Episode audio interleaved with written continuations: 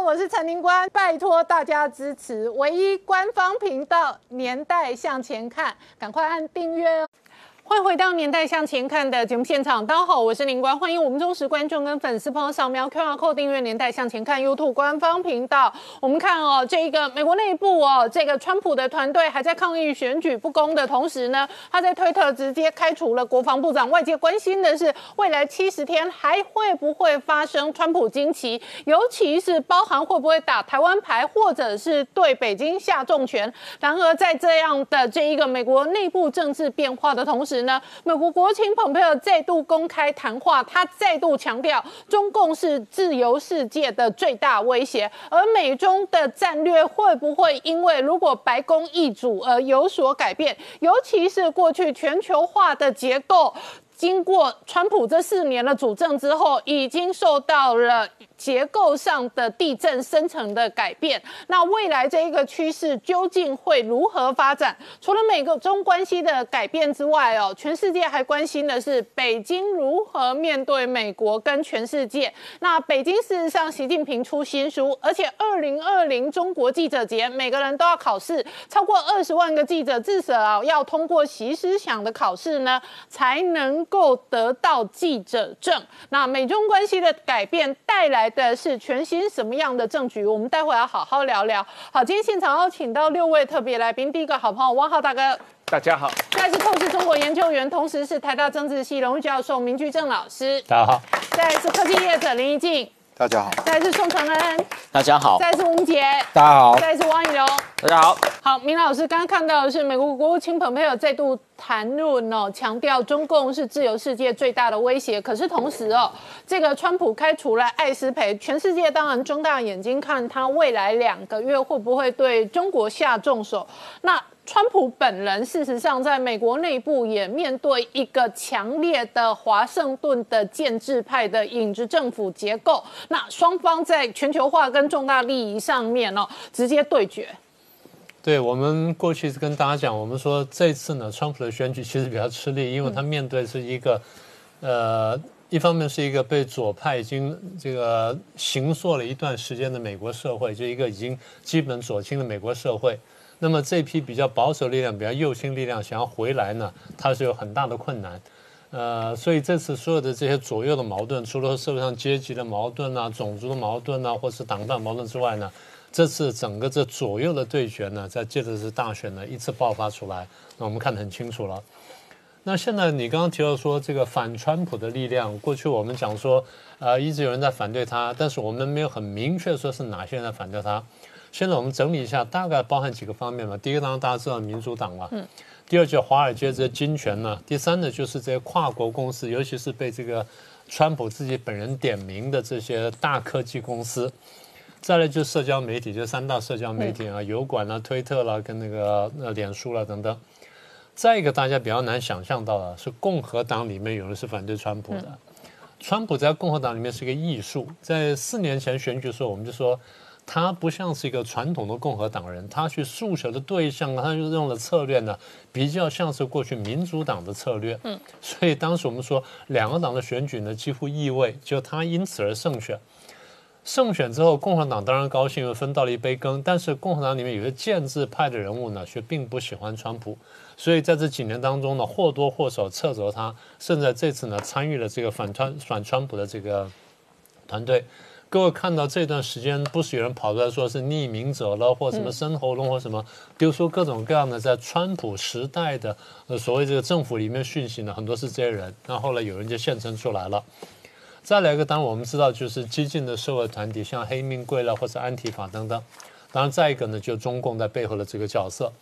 我们看到他们这些这些啊，不管是具体的串联也好，还是平行动作也好呢，大概分成几个阶段。第一个阶段最早呢，可以回溯到就是川普当时要宣宣布要选总统那个时候，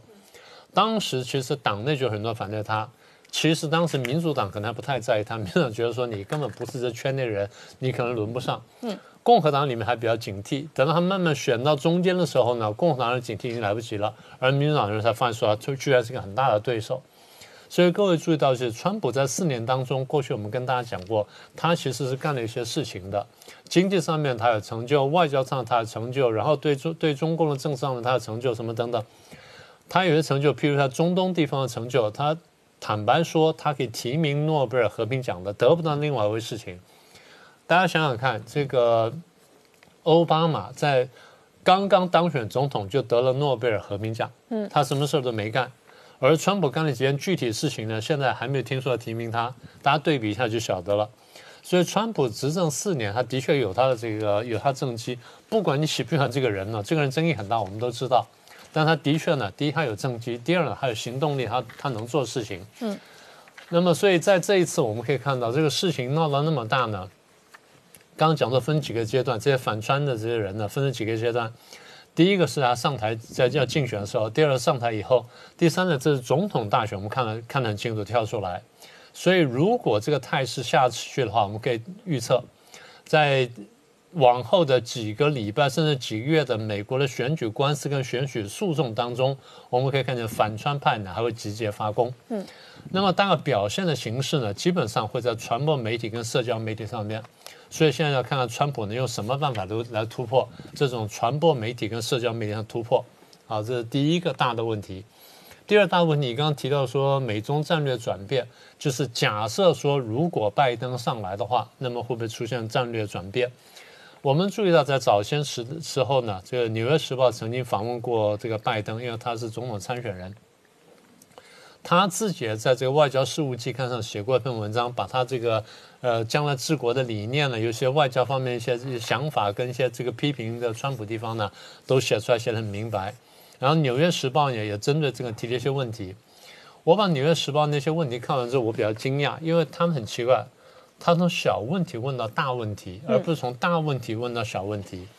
他第一个问的问题是说。你在什么情况下会使用武力？你会不会使用武力？呃，如果哪边发生人道问题的话，你会不会使用武力？啊，是第一个。再来是问北韩的问题，特别问到北韩核武器的问题。再来问到伊朗，伊朗的可能核武器的问题。再来问到个大家想不到的阿富汗。我们觉得这个事情结束了，结果《纽约时报》郑重其事提出来。在问完阿富汗之后，《纽约时报》才问到俄国问题，然后才问到中共问题，然后才问到战略排序的问题，然后最后问说你国务卿的人选。所以从我们看起来呢，它顺序有点颠倒。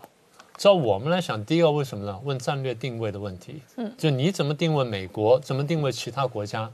这个我们在过去节目上也讲过，然后这个呃，川普也逼问过拜登，然后拜登也公开说过。他说：“我认为俄罗斯是敌人，是首要敌人，而中共是什么呢？中共只是一个战略竞争的对手。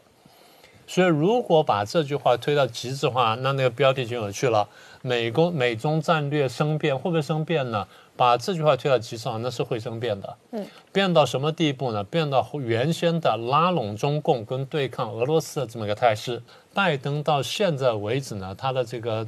外交团队呢，尤其是对中国部分的团队呢，看起来大体承袭的是奥巴马团队，就是一般我们通称的猫熊派或者熊猫派。我现在就举几个名字，第一个叫做布林肯 （Blinken）。Blinken 呢，原来是在拜登当副副总统的时候呢，他是他的国安顾问，然后也当过奥巴马的国安顾问。后来呢，一七年的时候升任这个国务院的副国务卿，所以地位非常高。那么他现在是首席顾问。那第一个，第二叫 Jake Sullivan。Jake Sullivan 呢是拜登竞选团队的时候高级政策顾问，在奥巴马时代，刚刚不是讲说这布林肯去接接任那个去接了那个奥巴马那个位置嘛，然后那个拜登的位置空出来了，Jake Sullivan 呢就接了布林肯的位置，担任这个副总统拜登的这个国家安全顾问啊，这第二位，第三位叫 Susan Rice，Rice 是奥巴马时候的一个 很关键的人物了。零九年的时候呢，担任美国驻联合国大使，然后后来呢，变成这个奥巴马的这个国安顾问，然后再位呢是 Kirk Campbell，那么是学界有名的人物，曾经担任过东亚跟太平洋事务的助理国务卿，是奥巴马时代呢负责中国事务的核心成员之一。我先只点几个人，因为现在我们只是说。在目前竞选当中，我们看这些人出过力了，或出谋划策，或出来站起来站在第一线，直接去攻击这个呃川普的这个外交政策。我们不确定说拜登上台之后会不会用这些人，但这些人是的确在我们的观察名单当中。那么，如果是这些人的话，那相当程度就是我们说这些猫熊派呢，很大一部分会回来。那么一旦回来的话呢，的确会影响到这个拜登呢他的这个对华政策，也影响了拜登的对外政策。所以你刚刚讲的政变呢，其实还有一点，这个川普在上台不久呢，和这几年他断断续续讲的话，他说我们要抽干华盛顿沼泽。嗯。那么，所谓华盛顿沼泽，就是原来有一批这个建制人物呢，一直盘踞在华盛顿，不管是共和党或是民主党。大家知道，这个党派之分呢，在台湾可能很激烈，在美国呢，当然有一定的分野。但你说它完全不可跨越，那倒不是。我们看到很多政治人物呢，其实都是跨越的。就像最有名的季辛吉本人呢，当初在竞选的时候，他是帮助一个人，然后竞选完之后呢，他又跑去帮了尼克森，所以他也其实是跨界的。那么也就是说，对这些人来说呢，只要有机会我能够得用，然后我能够实行我的抱负，甚至说我只要有官可以做的话呢，那么前面的东西呢，可能可以改变。而这些人慢慢就构成一批大体上不会离开华盛顿去讨生活的人，这些被叫做华盛顿沼泽。嗯，坦白说，两派两党都有。当然，在川普心目当中呢，华盛顿沼泽主要是指民主党这些人。但是共和党的建制派里面，在川普心目当中呢，他们可能也是华盛顿沼泽。嗯，呃，叛徒是现在跑出来的，当时只是沼泽而已，现在是沼泽变成叛徒。好，那现在我们在说什么呢？我们在说美国的选举官司呢，现在正要正要开始。嗯，那么美国的选举官司呢，如果拖延下牵延下去呢，第一。可能会带来一定程度的社会动荡，嗯，因为现在我们看见两边的选票跟两边支持度呢，不管真票假票有多少，大体上是一比一，所以就像你上次说的，赢的呢不安稳，输的不服气，嗯，所以如果有个什么这个风吹草动的话呢，美国社会动荡呢是可以想象。第二，大家不要忘记那个硬盘的事儿还没过去，嗯，硬盘的事儿现在不管 FBI 是真的还是假的，正在调查当中。如果说这个选举官司要往下追的话，硬盘们会跑出来。嗯，硬盘们如果跑出来的话，它牵涉到的就是中共内部的派系斗争跟中共的高层政治。我再帮大家复习一下，硬盘们包含了习近平跟王岐山的贪腐的资料，习近平家族跟拜登家族贪腐的这个关联，跟第三武汉肺炎的来源跟这个中共的阴谋。如果这些事情属实的话，然后在这个选举官司当中，或多或少被拉出来。一旦拉出来的话，那么就像我们说的，美国的这场大戏跟中国大戏呢卷成一盘。然后如果说拜登在这时候上台的话，所有这东西要怎么冲击他的战略呢？这是一个很大的一个一个一个事件，我们其实很难想象。好，那最后一点就是，拜登即便是像我们刚刚讲的这样想。他上台之后有没有可能改变他的战略认知？我们说不无可能。大家回想一下克林顿，克林顿原来是一个非常亲台湾的一个美国的州长，上台之后呢，对台湾也还是非常友善。一九九五九六飞弹风波呢，在他手上去处理的。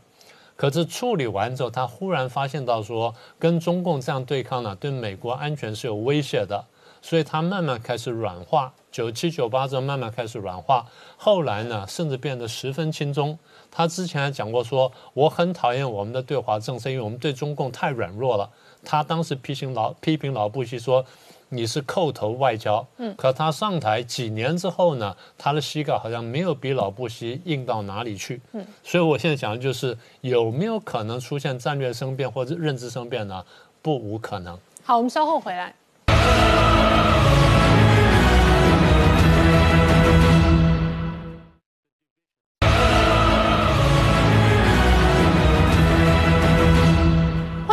年代向前看的节目现场，我们今天聊的是美国内部的选举，川普团队还在诉诸选举不公跟法律战，但是他同时在推特 fire 掉这一个国防部长艾斯培，同时外界关心的是未来两个月会不会对北京下重拳呢？那老王，所以全世界都关心川普最新的动向。对他这个开除国防部长，这个外界解读他可能是秋后算账嘛，那他接下来最后还有两个月的最后的任期哦，可能。对于这个中国啊，现在有媒体报道说，他可能也要来最后的这个秋后算账，因为他总不能让这个新冠肺炎这笔账哦算在他的头上，他一定要把最后这个有个完美的 ending 哦，就要把这笔账算在中国的身上啊。所以预期啊，香港的兰花早报说啊，他可能最后会用一些外交的手段，因为如果你是要内政的话，拜登一上任之后，可能都可以改变你的政策，但是外交政策，尤其对中国这个部分，他如果可以在他卸任之前提出一些有效制裁中国的这个所谓的政行政命令也好，就不用不需要经过参议院同意的行政命令的话，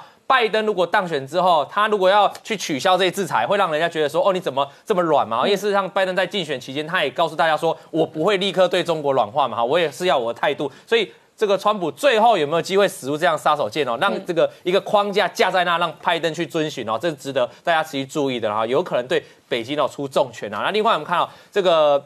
回想哦，当初的奥巴马时代哦，因为有个这个哈佛的这个专家，哈佛大学的专家啊，这个教授啊，他就提出了所谓的这个中美国啦，这个英文叫 China America 嘛哈，对不对？就是 C H I N M E R I C K 啊，I C A 啊，这个告诉大家说，中美国是一个共同体的概念，这是什么？这是我们回想奥巴马当时的时代啊，有一位这个外交人才啊，这个叫这个基辛吉啊，他一直强调中国跟美国是一个命运的共同体，也就是说。如果一边哦当储粮，那一边就要去消费；那如果一边当出口，另外一边就要当进口啊，两个是互，所以可以看到奥巴马时代哦，他们对中国的这个关系是非常好的。那现在大家在讨论说。未来当拜登当选之后，这个这样的情况会不会再度回来？可是你要想，当时哦，当时的国务卿是那个克林顿的老婆嘛，希拉蕊哦，他原本当任，他原本之前还没对中国这么好，可是当他当这个所谓的国务卿之后，他对中国其实是卑躬屈膝的，人家就当人家就担心啊，接下来拜登当选之后，会不会同样事情再度发生呢？哈，所以这个遥想当年的奥巴马时代，接下来的拜登时代会怎么样的发展呢？我们要持续注意哦。那我们如果看一下今年的这个去年的二零一九年的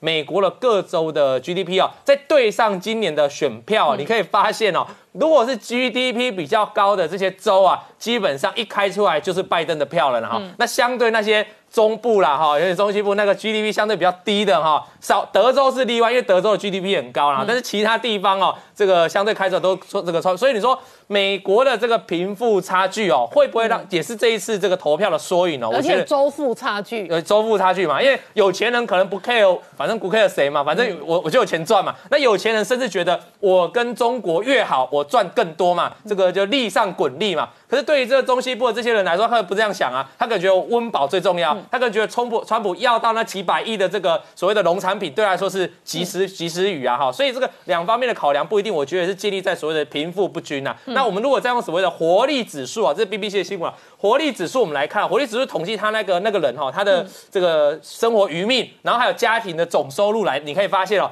其实所谓的生活指数跟你所谓这个 GDP 哦，也是一个正比的关系啊。你钱赚的越多，你的生活指数就越好啊，就越繁盛啊哈。那我要提醒大家，我拿一个最简单的对比哦。加州哦有个呈现哈，它这个呈这个 orange 的呈现哈，它平均的家庭总收入一年的话，大概是这边我统计是七万八千一百五十块美元哦。那么对照纽奥良哦，因为纽奥良就比较比较贫穷一点哦，它的家庭总收入只有三万七千五百块美元，哎，差了一半呢哈。对，那这差一半的贫富差距目前还在持续扩大当中哦。那我们知道川普是比较照顾这些所谓的农业大县、这些传统原能能源大县哦，的能源大州的。那未来如果换了拜登之后，如果是持续专注于华尔街、持续持续加州这些高科技业的话，那未来这个贫富差距会不会直接扩大？我们持我们要继续观察一个重点。那我们再告诉大家啊，有十个美国城市哦，是华人混的最好的，我们说移民最多。第一个就是这个罗罗对对洛杉矶嘛。那另外还有包括旧金山、圣地亚哥啊、圣荷西啊。前面五个啊，全部都是加州，所以为什么人家说加州一开牌就盖牌了？因为就是拜登的嘛。那很简单，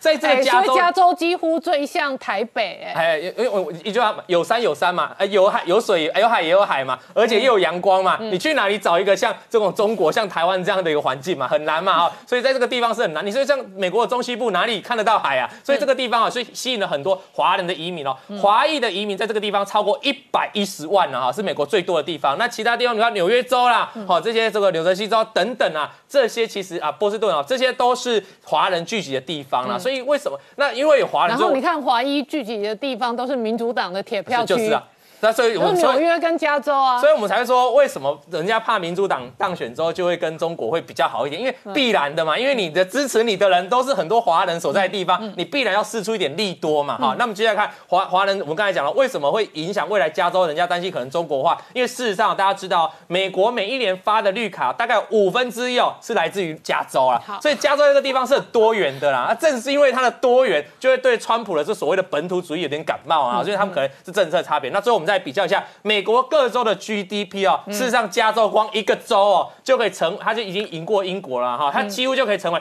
全球的第五大经济体啦，因为前面是德国、如果加州独立，对对。如果加州独立，加州作为一个国家的话，它大。大概全球的 GDP 排第五，对。所以也是一个超级强国，超级强国啊，所以那那接下来那它所以这个地方哦，川普比较可惜，就是他没有讨好到这一块，因为他是第五大经济体，还是要尊重一下。那这第五大经济体哦，我们也为也许未来说，这第五大经济体可能很多的企业都是不是在跟美股美国本土打交道，都是在跟所谓的全球化，包括这个中国打交道哈。所以这个也我们从这一次的选战的得票数哦，再对照美国各州的贫富差距，以及它所造成的这个 GDP 哦，你可以发现很明显哦，所谓的重症啊，都是支持这个所谓拜登。那拜登未来执政之后，要不要倾听这些州？我相信是必要的。所以有没有可能跟他的对华的这个策略有有影响？我觉得持续去观察。好，汪浩大哥，我们整理过东西岸的这个全球化的受益者哦，科技全球化企业跟金融精英哦，主要也是华人多的地方，主要也是呃民主党的铁票区，所以最明显的就是加州跟纽约，这是第一个。然后第二个，加州确实是国中之国，整个加州就是呃美国最有钱的州，那当然它也是人口大州。然后相对上，传统上本来过去其实台湾很多人可能都买过加州的农产品啊，就是加州水蜜桃啊。好，可是呢，加州这些年来在全球化的过程当中，有一些产业确实是挂钩中国之后呢，让它扩充更大。那最鲜明的就是细谷。那特别是细谷的高科技产业，当然我们也整理过，加州现在外扩到亚利桑那州的一些新兴科技，比方说电动车，比方说呃节能、绿能、太阳能的产业，那这里头也是加州经济的延伸，所以你会发现加州非常中国化。我自己在选票结构上的感觉，我觉得加州很像台北的选票结构。台北事实上确实是蓝大于绿，那加州是中国大于美国的 feel，你怎么看？加州的呃人口结构这这么多年来，当然、嗯呃从雷根总统到现在发生了巨大的变化啊。那现在大概整个加州白人的人口不到百分之四十了，可能就百分之三十六七这样的状况。那西裔啊呃西班牙裔的呃拉丁裔的也是百分之三十六五六这样的状况。那黑人的话。呃，百分之十五，然后亚裔的有百分之十五啊，那当然其中包括华裔，也包括印度裔、日本裔，所以总体来说，呃，加州确实是一个、呃美国的天龙国啊，完全跟其他美国的呃地区的这个人口结构是很大不同的，这是第一。那第二，实际上加州本身南北也是有差异的。加州的南部圣地亚哥地区就相对比较共和党好。那个地方的呃呃州就是那个地方的众议员，好几个这次当选都是共和党的啊，所以这个他的这个民主党的势力主要集中在洛杉矶和洛杉矶以北的地区啊，旧金山，嗯啊这样的一个状况，这是有一些差别的啊。那第三一个当然就是说这。几年，因为呃，虽然说他们那个地方高科技发展啊，这个挣钱容易，可是他们的房地产价格也是被炒得太高了，所以实际上也有很多人也在往德州搬，对啊，往这个亚利桑那搬，所以你实际上看到的是这几年加州人口实际上在流失，嗯，他们总体人口在减少，台北市人口也在一样的状况，啊，跟台北北市跟对跟台北市一样的啊。状况。他们确实那个地方相对呃生活条件、生活水平比较高嘛啊，所以就比较贵，这个也是也也是一个问题。嗯。但是就是说这一次你如果看，呃，不是这张图，如果回头你去别的网站上，呃，拿下来这张这一次不光是总统的地图，特别是呃。这个呃众议院的，因为众议院有四百三十八票嘛众议院的图啊，民主党是多于共和党，民主党现在到目前为止确认大概两百十五票，共和党大概两百票，还有二十票还没有确定啊，但是还在还在点票，但是。你会看到这个图非常的明显，就是民主党完全集中在两岸的这个海边、海岸。海岸边，嗯。啊，然后中间这一百分之九十的国土都是红的，对。都是共和党的，然后一个红的百分之九十的国土，然后有一个。呃，蓝的框子把它框起来，然后中间几个大城市是蓝的，嗯。啊，所以这是一个很明显的，就是说两岸的精英跟内部的普通美国的呃这个这个农民或者工人的这个斗争，呃，美另外一个就地人呐、对，然后有一个就是城市跟乡村的啊、差别啊，那这个差别非常的明显。所以川普代表美国，对。美国利益，美国优先。对，他他的口号就是美国优先嘛，但是东西岸是什么？是全球利益。全球化利益，对，啊、那所以东西岸很明显是全球化的代言是人，拜登代言的是全球化的利益，是那是一个全球化的这一个全世界的利益架构，跟美国优先的川普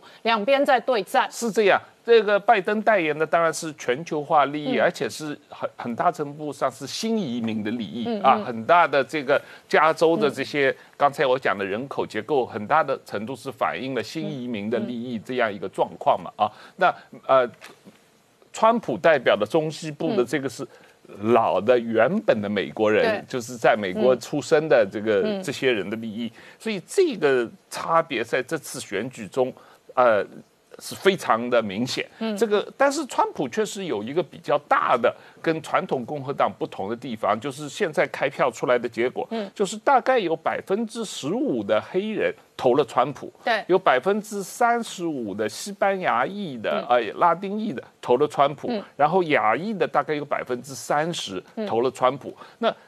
从这个非白人的这个呃这些族群中间，川普的得票比四年前多了非常之多。对。那这个当然是让共和党看到了希望，对。他们认为他们是变成了整个共和党从他传统的啊。呃，老白男的这样一个结构，嗯，发生了变化，他们也开始融入了更多的呃非白人的选票，和赢得了更多非白人的选票。好，我们稍后回来。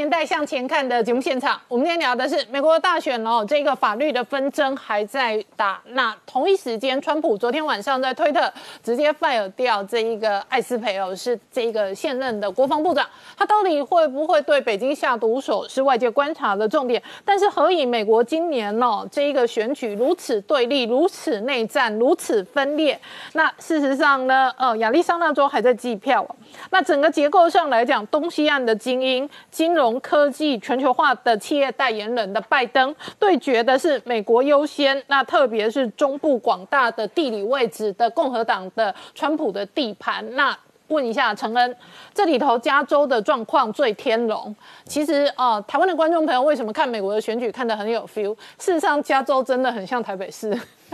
相当的像，有很多结构是非常像的。那所以呢，加州呢最中国化哦，我改天认真整理，加州做中国生意的产业绝对比台湾的观光陆客还要多。可是呢，它事实上也有长期的历史跟人口结构的差异我。们先讲一下，在美国的这个华人的参政来时路，它过去其实是血泪斑斑的。它在第一波的华人的移民史其实是跟着淘金热，它是在十九世纪，就是一八四九年的时候发生了金矿，然后他们呢大批的华人去旧金山开采金矿。那么后来呢，金矿渐渐没有了，就去开采铁路，所以是做苦力的。那么第二波的移民呢，就是在中国这跟美国建交之后呢，美国开始承认让中国的这个移民的配额，但是呢，在历史上虽然他们长期的这个很快的建立了他们的社群，那么当时在一八八零年的时候呢，在加州就已经有三十万的中国人，那么占加州人口就有十分之一啊。然后但是呢，却是被歧视、被逼迫的，因为劳工团体认为说大量的中国苦力进来，让他们的工资上不去，所以呢，就开始一连串的排华跟限制的法案。一八八二年的时候有排华法案，就是说禁止中国再移民过来。然后呢，本来是限期十年的，后来就变成说无限期延伸下去。一八八四年的时候呢，就是说如果你本来已经来了，但是你回中国去就不能够再来了。所以变成那个时候的华人，因为很多妻小都在中国，变成面临一个痛苦的选择，是说我已经来美国，他们不但不能接来，而且说我如果回去我就回不来了。这样的情形一直到了。小罗斯福，小罗斯福的时候，因为对于日本的太平洋战争跟中华民国结盟，认为说呢，这个限制中国移民跟他的结盟是不利的，因此游说。那么在这个两党的共识之下呢，才废止了这个排华法案。但是呢，限额其实非常的少，直到一九六五年才把这个移民的限制呢取消。所以它历史上是受歧视的。那么在这个之后呢，华裔的政治人物开始出头，而且是横跨两党。在共和党有名的就是这位。那个赵小兰，她的夫婿呢，就是共和党参议院的多数党领袖米切尔这个麦肯诺。然后他在这个小布希的时候是劳工部长，他现在在川普政府是运输部长。在民主党的时候，一九九七年的这个呃骆家辉就当选华盛顿的州长，他是民主党的。他在奥巴马时代呢做过商务部长，也做过美国驻华大使。另外，今年的这个民主党初选有这位杨安泽，他呢要来竞选美国的民主党的候选人。然后呢，在华裔的时候呢，在呃华裔的人大概有大概四百八十万人，在有三百万是从中国来的，大概总总人口是一点二，其中三分之一是在加州。但是中国的移民有一个特点，就是世代的不同。在二次战后呢，多半是香港跟广东的移民；五零年代后是从台湾，然后后面是东南亚的移民，到了八零年代才是中国的移民。所以呢，世代不同呢，对于这个中国政权的看法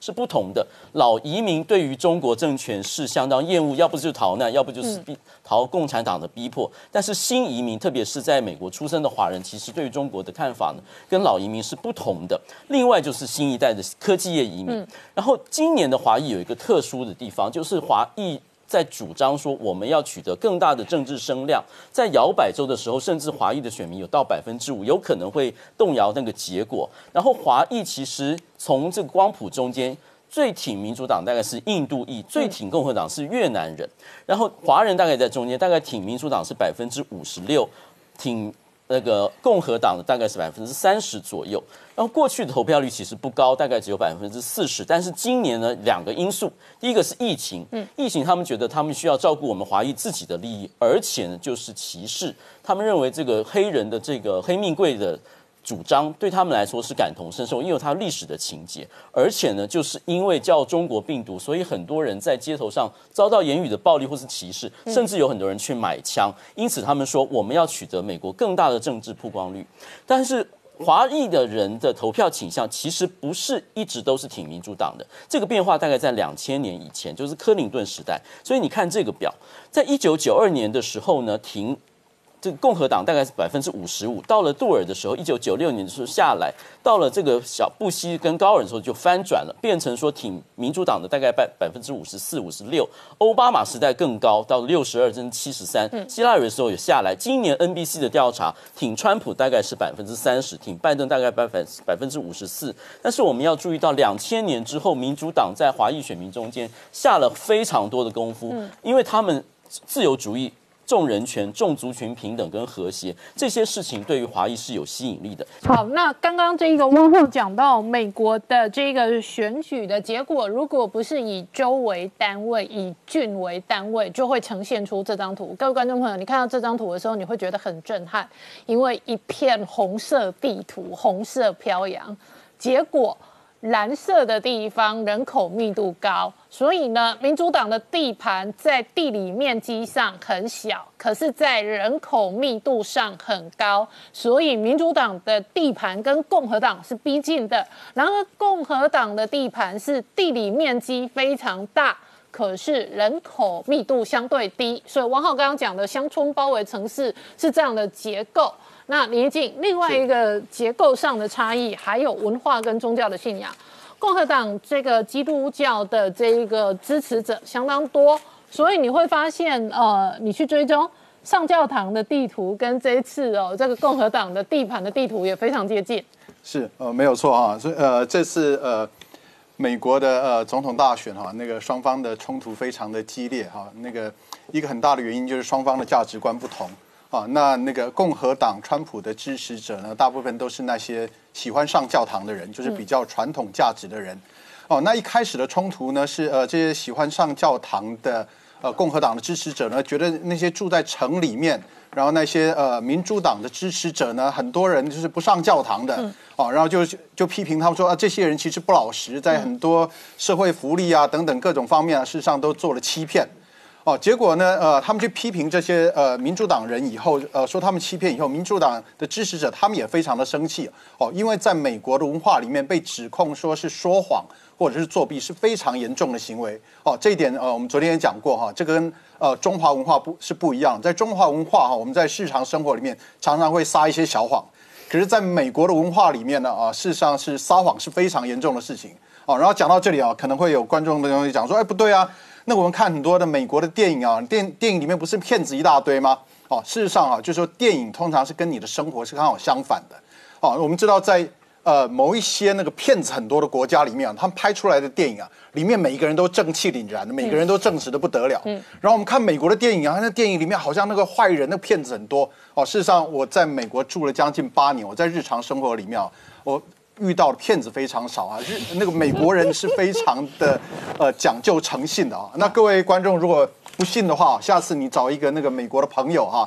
到一个 pub 哈，然后你在跟他聊天的时候，你突然跟他讲说 you are a liar 啊，你是个骗子哦。那依我所知道，我那个美国人的那个反应就是什么，see you outside，嗯，哦，我们到外面去打一架吧。哦，因为你讲到这个事情啊，在美国是非常非常严重的事情。好，那我们现在呃就再来讲哈，就是说这次呃。选举的一个呃激烈的争议，哈，就是在于说，这个争议我们稍后再回来。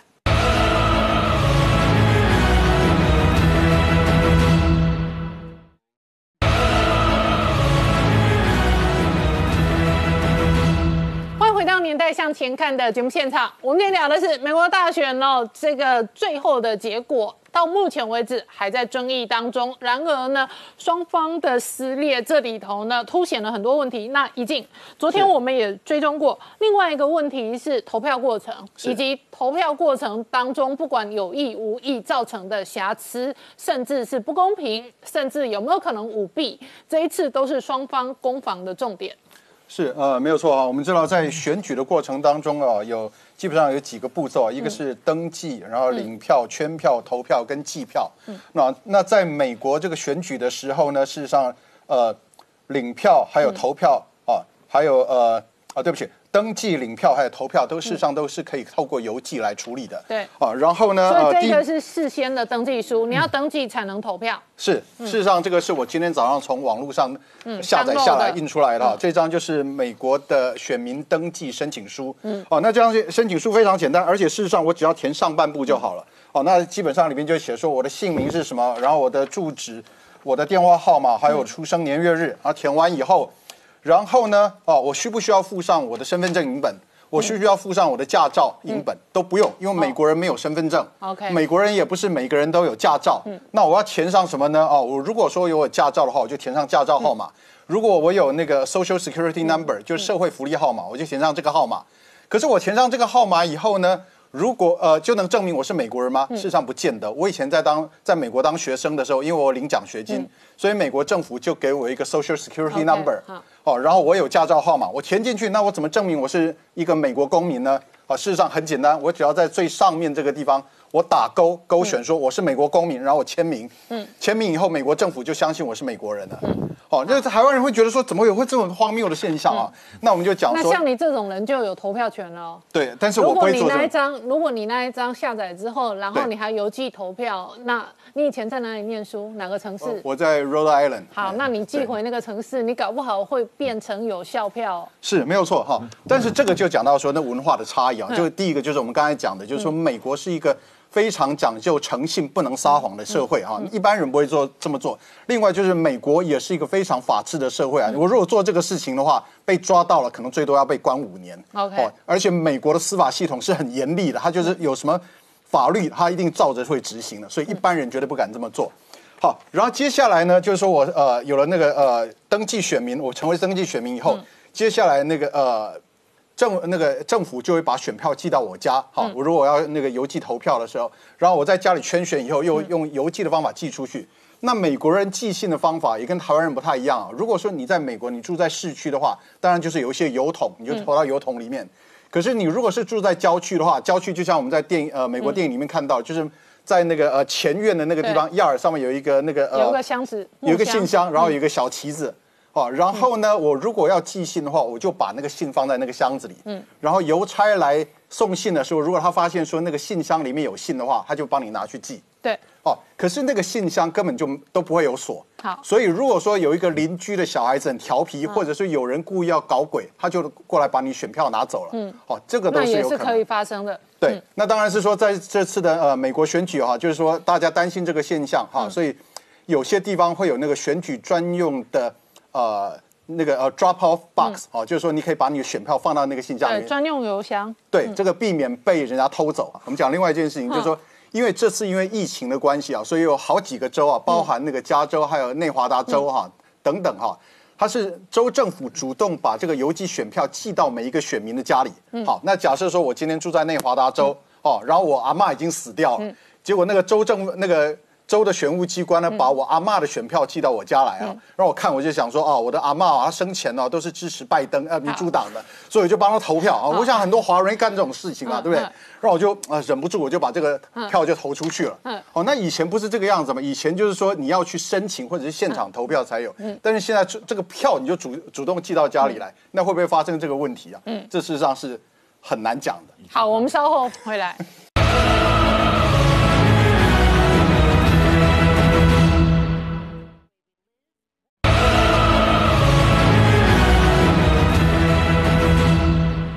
欢迎回到《年代向前看》的节目现场。我们今天聊的是大选过后，美国的军事动向也是外界关心的。那这个明杰，一方面呢，川普确实过去四年主政的过程当中，他有从中东德国撤军，然后他加重了西太平洋的军事的布局。可是另外一方面，我阅读到过去媒体采访拜登，拜登说，如果他主政，他要削减的是国防的预算，他也可能要裁军。所以美国军方的动向是全世界睁大眼睛看。对，目前看起来就是说，美军他还是按照他的计划在执行他的建军任务哈。那特别是因为十一月五号哈，这个美国大选之后，有一个合约是外界瞩目的，就美国海军跟一家通用动力的电船公司哈签了一个合约，这个合约是正式着手打造美国海军史上吨位最大的一个核潜舰，而且可能也是最昂贵的核潜舰哈。我先谈哦，它这一个哥伦比亚级的一个核潜舰，先前事实上川普政府任内已经讨论很久，也准备很久哈，所以在大选之后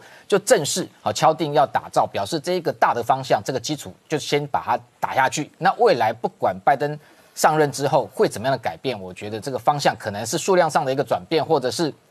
这一个呃性能上的一些装备可能有不同的一个评估，但是这一个哥伦比亚级的一个核潜舰用于这个替代现在的一个二亥二级的这种所谓的战略弹道的核潜舰这样的一个大方向是不会变的哈。那我觉得美国国家利益基本上还是有一个基基本面，就是说它还是不会哈受到譬如说这个外来的一个国家安全的威胁的这种情况之下去跟所谓的敌国哈进行所谓的这一个媾和，它基本上防卫安全，我觉得还是会有。一个优先的顺序。那好，回到哥伦比亚级哈，它大在哪里哦？我是强调说它是美国海军史上最大哈，因为现有的这一个十四艘哦，就是还是保持弹道飞弹的一个核潜舰，这个二亥二级是这个水下潜航是一点八万吨，那哥伦比亚级它水上潜航高达二点一万吨哈。那二亥二级当然还有四艘已经全部改成可以发射战斧巡弋飞弹一百四十四枚那样的一个啊，等于说呃不同于。这个弹道飞弹的一个核潜舰。那未来这十二艘，打算陆续取代这个二害二级。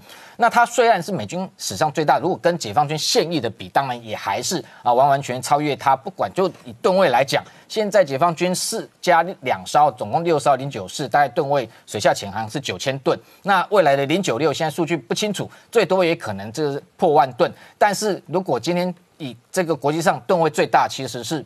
俄罗斯的台风级哈，台风级它高达四五万好这样的一个。这个吨位，那为什么俄罗斯潜舰这么大？过去传统这个苏苏联的这个潜舰跟美系的一个设计就不一样。美国的核潜舰通常它因为它经营效果很好，所以它都是采用单壳体。那今天苏联的潜舰基本上它因为为了要经营提升，所以外面又加了一层压力壳，变双壳体。所以你可以看到苏联跟俄罗斯系列的潜舰呢，潜舰的吨位在水下其实的确都特别大。那中国解放军也是走二系的这个路线哈。那回到这个金额的部分更是惊人哈，因为今天。打造单艘哥伦比亚级的这个预算哈，高达三千六百亿台币哦。这个概念是什么？美国最新的福特级的航母哈，它已经非常昂贵了，到现在追加预算基本上是破四千亿台台币。那你今天打造一艘这样的一个核潜舰，居然直逼一艘航母的一个造价，这这个价格非常可怕。因为过去美国海军潜舰里头最贵的。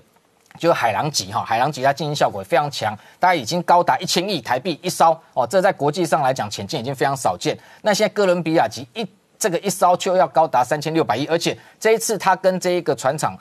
这个签订的合约哈，通用动力电船公司主要是还有部分是其实是另外一家这 Newport 这个 News 的造船厂，好，那他们分别这两家船厂这个承接的业务是不一样的。那像通用电力呃动力的这个电船公司，它主要负责它主要的这个整个船段跟压力壳，还有这个还有包含像它的这一个呃等于水下的一个声呐啊，还有这一个推进系统。但是 Newport News 呃 Newport News 这一家船厂，它就负责包含像它的一个上层结构哦，还有里面的武器系统。所以合约是九十五亿美金，但整个造价应该是突破。一百一二十亿美金一艘哈，这是非常惊人的，这跟解放军的这一个潜舰的造价完全是不可比拟的哈。那它强在哪里？就是说，我们看到它的一个新型的哥伦比亚级，它的这个水下它的垂直发射器，居然是比二害二级现有二十四个垂直发射器，也就可以发射二十四枚三叉戟 D 五二型的这样的一个核子弹道这潜射导弹。那它减少到十六枚的原因是什么？因为它单枚的一个这个三叉戟二型，它属于 D 五的 L 一型哈，它可以有十二个分弹头之多，而且一个分弹头可以搭载的一个核当量高达四十八万吨的核当量哦，也就是说，他们评估过它的这个发射的这个导弹的数量虽然减少，但是它整个摧毁好敌方的一个能力其实是大幅的扩增，所以把它的垂直发射系统减少到十六十六枚。那同时，它一个最大的一个改变就是它采用所谓的它是 S one B 的一个核反应炉，那它采用所谓的全面的电力推进，也就是说。它未来直接由核能，而且这个核反应炉一次可以运转四十二年，哈，完全不用供给燃料，然后它就直接用透过电力推进，让它的静音效果更加提升。所以整体上来讲，它的一个攻击力又采用 S 型尾舵，那等于各方面的静音能力大幅提升，攻击力、火力也提升的情况之下，基本上中共官媒先前曾曾经坦诚评估过，解放军现在的水下潜舰的战力，不管静音或各方面的一个战力，还是遥遥落后美军高达三十年。好，今天谢谢大家收看《年代向前看》，也提醒我们忠实观众跟粉丝朋友扫描 QR Code 订阅《年代向前看》YouTube 官方频道。我们同时在 IG、脸书、Twitter、Telegram 上面都有官方的账号。而订阅我们 YouTube 的这一个频道，欢迎大家按下小铃铛，并且这一个选择全部通知，这样所有影片的全新上架都会通知我们的网友、粉丝跟订户。谢谢大家收看，谢谢。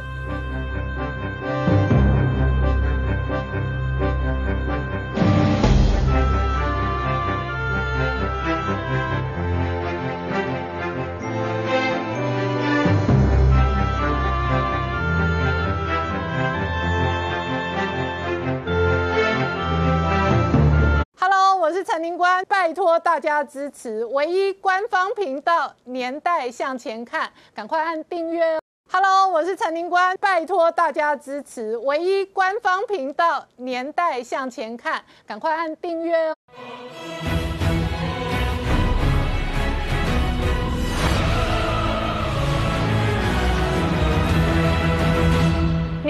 前看，向前看年代。大家好，我是林官，欢迎我们忠实观众跟粉丝朋友扫描 QR Code 订阅《年代向前看》YouTube 官方频道。我们看哦，美国大选，川普的团队抗议，至少有十个地方州政府选举不公。那现在有双方攻防法律战的同时呢，川普在推特直接开除了国防部长艾斯培哦。那同一时间哦，美国内部现在外界观察的是哦，整个建制派的这个权力影子政府哦，是不是形同对于川普进行一场政变？然而就在这个时间点，川普除了开除国防部长艾斯培之外，有没有可能对北京下重拳？也是外界观察未来七十多天当中有没有可能带来的川普惊奇。同一时间哦，在美国内部哦，这个时间点，昨天传出来辉瑞的疫苗哦，相对乐观的实验的消息。那川普本人当然抱怨说，为什么投票之后疫苗就可以成功呢？然而这个疫苗的利多哦，使得美国道琼昨天创下历史新高纪录。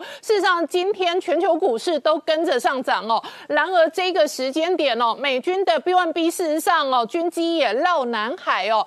美中这一次的攻防不仅仅是在西太平洋的军事，事实上哦，美国国情蓬佩哦仍然再度强调，中共是自由世界最大的威胁。然后呢，解放军的这个将领哦，就直接说，解放军攻台只要一天就够了。而在这一个两岸关系跟西太平洋美中关系紧张的同时呢，外界点名哦，未来假设拜登入主白宫，最有可能的国防部长人选哦，他事实上是力主七十二小时之内要在南海歼灭中国海军的对中强硬鹰派。然而，这场选举带来的政治、军事跟经济的变数，可能会有什么样的挑战？我们待会要好好聊聊。好，今天现场邀请到六位特别来宾，第一个好朋友汪豪大哥，大家好，再是邱世义老师，大家好，再是邱志昌博士，大家好，再来是赖梦阳老师，大家好，再是吴杰，大家好，再是黄世聪，大家好。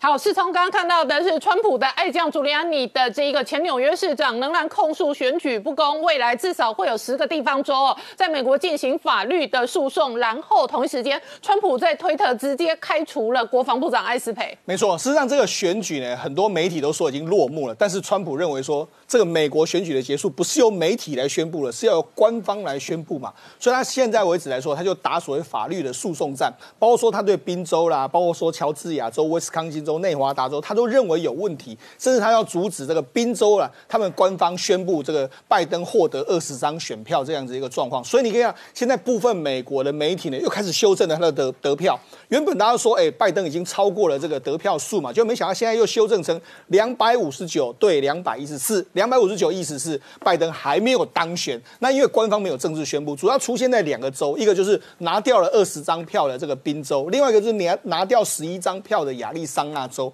那亚利桑那州为什么会拿掉呢？因为根据最新的消息是，他们俩，因为他们现在还在开票之中。根据亚拉亚利桑那州州长的最新的说法是说，还有大概七万到八万张票还没开完，那里面他们两个相差只有七千到一万票左右，所以呢还有翻盘的可能性，所以呢赶快把它拿掉。所所以意思是什么？哎，如果这个川普再坚持下去的话，那是不是有可能会有翻盘的可能性？这个当然是目前川普寄望的一个状况。那除了这些州他都认为有问题之外呢，现在我们看刚才看到朱利安尼嘛，朱利安尼他就说，哎，其实不止这些州，他认为大概有十州以上。都有出现这些所所谓选举舞弊的这个状况，所以我们他们已经筹了大概约莫六千万美金，准备要在各州开始大打这个诉讼战。他甚至还说呢，有这个五十个这个证人啊，甚至说这个礼拜的话，大概会有四到五折的这个诉讼就直接会提出。所以现在呢，的确法律诉讼战是。这个目前川普寄望能够翻盘的最重要的原因的理由之一。另外一个，目前的共和党人士到底支不支持他呢？我们讲，事实上的，彭斯呢，今天在这个这个这个访问 Twitter 的时候，他就说，他认为那个大选没有结束。嗯。也就是说，他们会为合法的选票被计算而奋战，所以意思是彭斯也站在这个川普这一边。那除了这个之外，目前美国共和党所掌握的这个多数多数党的这个领袖麦康纳，他也认为说，这个川普呢可以百分之百有权调查这个所谓违规的相关的事项，而且要重新的这个计票，所以他就说他会采取合法的这个法律行动。所以意思是说，共和党人士他们可能慢慢也认为说，对啊，还可能还有戏，还可以再继续站下去。好，那除了这个之外，事实上现在的司法部部长的巴尔他也开始授权调查，他就说呢。因为原本的巴尔都认为说这个可能没有什么好调查，可是他周一已经开始授权联邦的检察官开始调查说所谓检举的一些违规的这个事项，所以现在包括说像这个他已经下这个写给这个 FBI 的这个官员就说，我们现在针对很多这个所谓指控啦，或者说辖区大量投票选选票的违规行为要进行调查。所以也就是说，现在司法部了已经启动了旗下的机构，开始在进行这些舞弊跟这个违规投票的这个具体的状况。那当然了，除了这个之外呢，事事实上，川普还是有怒气要发嘛，因为毕竟他这一次目前到目前为止，他还选票还是落后嘛。虽然在推特上面来说的话，就首先开除了这个国防部长艾斯培。那除了这个开除他之外，他还直接就宣布，目前由这个我们的国家的反恐中心的主任呢，米勒。来接任这个国防部长，那他其实是绿扁帽出身，是特种部队出身。那人家就说，哎，他这个战斗力很强啊，会不会在最后的时间点里面，他要做什么剑指南海，或者是怎样一个动作？当然，大家都觉得说，哇，这个硬汉，因为。为什么要换上他？因为艾斯培在今年呢，包括说这个黑黑人的这个些这个运动里面，对里面没有听没有听川普的话嘛，所以他认为说，哎，我换了一个直接更效命、更效忠的绿扁帽，说，哎，或许我要做什么事来说的话更加容易。那除了除了艾斯培之外，现在媒体在点名有两个人也可能，一个是这个 CIA 的这个局长哈斯佩。哈斯佩尔，因为其实他也没有在配合相关川普的这个调查嘛。他说：“哎，我们明明就拿到很多这个奥巴马时代的一些文件，你为什么没有调查他？”那除了这个之外，还有这个 FBI 的局长多佛雷伊。因为多佛雷伊这件事情，他说他希望能够在选前的时候呢，连这个 FBI 能够调查清楚，包括说像他这个拜登的儿子亨特拜登的这个硬碟门的事件嘛。那你没有调查，所以他对他们两个很不爽啊。所以这两个人很有可能也会被 fire 掉。好，那除了这个两个被 fire 掉的话，他最近真的 keep 不，他还他还气什么？他还气辉瑞啊？对，为什么？因为昨天辉瑞突然之间在美国的这个开盘之前宣布说，哎，我们跟德国这个 biotech 的 biotech 的那一些个这个疫苗啊，哎，百分之九十的这个成功率，而且百分之九十的成功率之后，激励美股，嗯。往上奔。昨天晚上的这个，包括道琼、纳斯达克，或是 S M P，或者说这个费半，原本都大涨。虽然后来有些这个利多回档的这个局面，可是川普就不爽啊。他说：“你看。”这个果然啊，这个民主党或者这些辉瑞，他们不愿意，故意不愿意在选前宣布啊。如果选前宣布的话，就不是这样的局面啊。他还酸说啊，这个如这个要是我是我当总统才能够那么快，嗯有这个所谓的这个疫苗。如果是拜登的话，四年搞不好都搞不出来。他就还是在那边酸，还是在酸这个，包括说这个辉瑞，还有包括酸这个民主党这些相关的人士。不过呢，现在虽然说这个民。名义上是拜登获获胜，但是呢，他要交接，但是他目前要交接卡关。为什么卡关？因为根据美国总统的这个交接程序来说，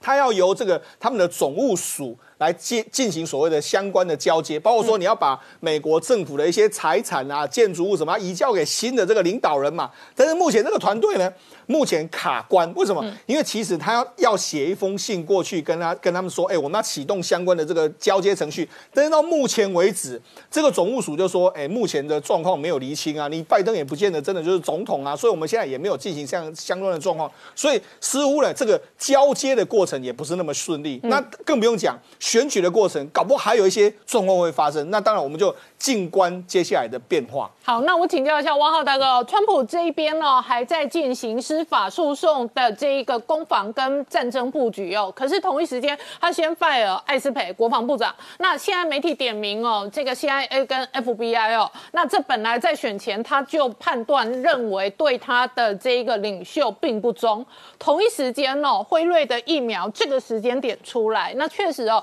使得昨天那个晚上道琼直接要逼近三万点了。那盘中事实上。最高点就创下了历史新高纪录。你怎么观察国内部现在政局的发展？对